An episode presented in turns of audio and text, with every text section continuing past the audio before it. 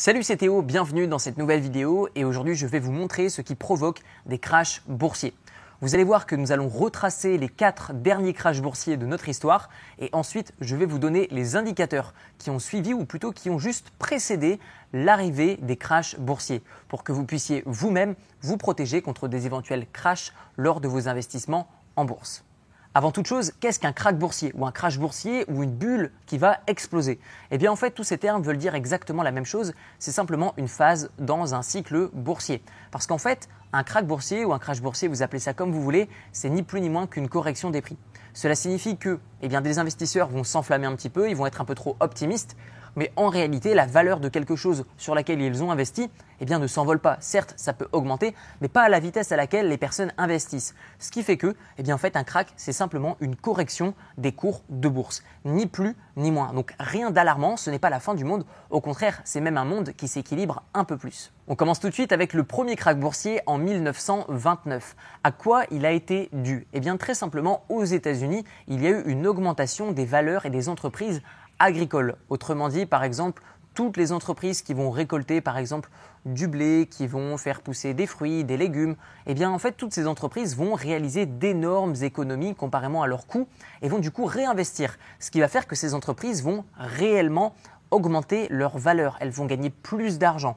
Cependant, des investisseurs le remarquent. Que font-ils?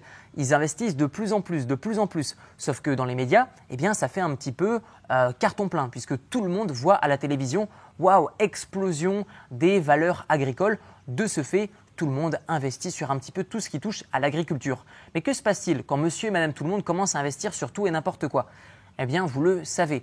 À partir du moment où monsieur et madame tout le monde, à partir du moment où votre boulanger entend parler d'un investissement sur lequel il faut se placer, eh bien, il est déjà trop tard, la bulle est sur le point d'exploser.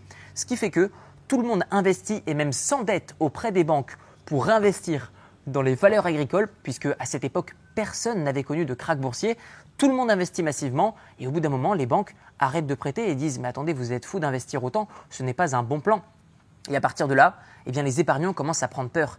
Ils perdent confiance dans leurs investissements agricoles et ils se disent Attends, mais si ça dégringole, je n'aurai plus assez d'argent pour rembourser mon crédit.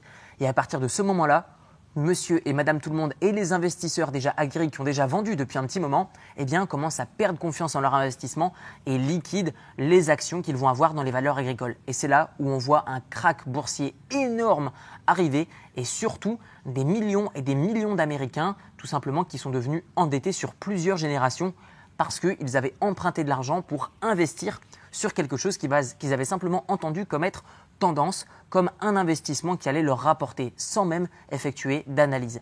Donc crack de 1929 associé aux valeurs agricoles et à des épargnants qui ont emprunté de l'argent auprès des banques pour investir dans quelque chose qu'ils ne connaissaient pas.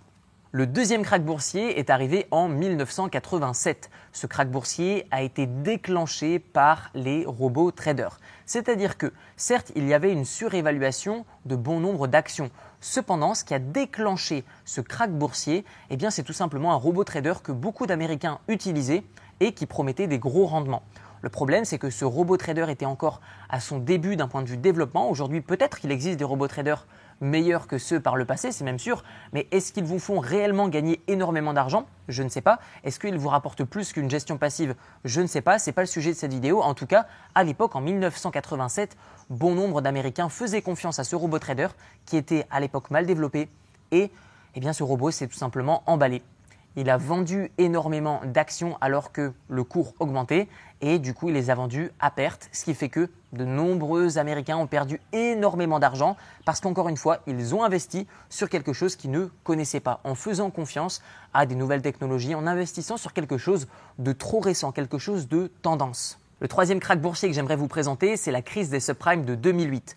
En 2008, bon nombre d'Américains souhaitaient devenir propriétaires de leur résidence principale et ça à tout prix. Et vous allez voir que ce prix, ils l'ont payé est très cher.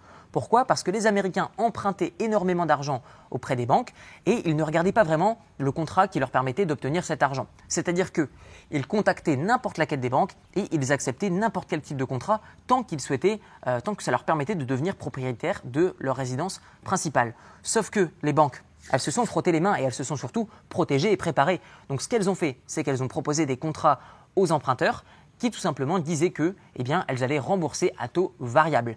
Ce qui signifie que si le crédit, c'est-à-dire le taux du crédit auprès des banques augmentait, eh bien toutes les personnes qui avaient déjà emprunté, eh bien allaient devoir rembourser plus auprès de la banque alors qu'elles avaient déjà signé.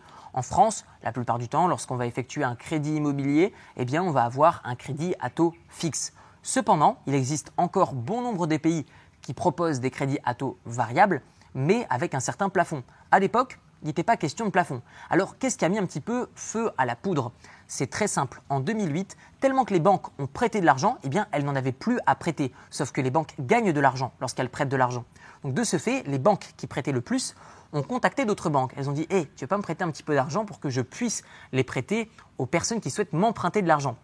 Donc, les banques prêtent aux banques et les banques prêtent aux emprunteurs, aux particuliers qui souhaitent devenir propriétaires de leur résidence principale. Sauf que les banques qui prêtent disent Ok, je veux bien te prêter, mais moi je vais gagner de l'argent aussi en prêtant aux épargnants. Donc, ce que je te propose, c'est un crédit qui sera moins avantageux que les épargnants, mais si tu m'en empruntes beaucoup, eh bien dans ce cas-là, je pourrais réduire le taux du crédit. Sauf que les banques qui prêtaient de l'argent à d'autres banques, elles aussi le faisaient à taux variable. Et elles ont fait augmenter ces taux. Ce qui fait que les banques qui prêtaient de l'argent en particulier ont dû également augmenter leurs taux. Mais incroyablement pour non seulement rembourser l'argent qu'elles devaient à d'autres banques, mais aussi gagner un minimum d'argent puisqu'elles ont des coûts de gestion. C'est ce qui a fait que énormément d'Américains ne pouvaient plus rembourser cet argent auprès des banques et ont dû vendre leurs biens immobiliers pour un prix totalement ridicule pour simplement rembourser les mensualités de leur crédit et ne pas se retrouver endettés. Donc énormément d'Américains se sont retrouvés endettés en empruntant de l'argent à taux variable et beaucoup trop variable. On avance un petit peu dans le temps et on arrive maintenant en 2010. Que s'est-il passé en 2010 Il y a le crack boursier le plus rapide de l'histoire. 36 minutes de crack boursier et pourtant des milliards et des milliards de dollars perdus de la part des day traders, c'est-à-dire ceux qui achètent dans le but de revendre, ont perdu des milliards durant ces 36 minutes. Que s'est-il passé exactement? En 2010, bon nombre de fonds de gestion font fortune, c'est-à-dire qu'ils vont attirer des épargnants en leur promettant des rentabilités incroyables, sauf que ces entreprises ne placent plus des humains elles vont placer des robots qui vont gérer l'argent des épargnants. Sauf que ces robots, encore une fois, ne sont pas les plus performants. Que va-t-il se passer? Eh bien, durant 36 minutes, les traders qui vont gérer l'argent de millions d'épargnants eh bien, vont tout simplement vendre 4,1 milliards de dollars d'actions. Sauf qu'au moment où ils souhaitent racheter, eh bien, les robots sont trop lents, les serveurs sont ralentis puisqu'il y a énormément de calculs qui sont euh, calculés énormément d'argent qui sont placés et énormément d'opérations qui sont envoyées au même moment. Ce qui fait que les serveurs, eh bien, tout simplement au sein du fonds de gestion, vont cracher et 5 heures vont se passer avant le réinvestissement de ces 4,1 milliards. Alors comment les day traders ont perdu de l'argent?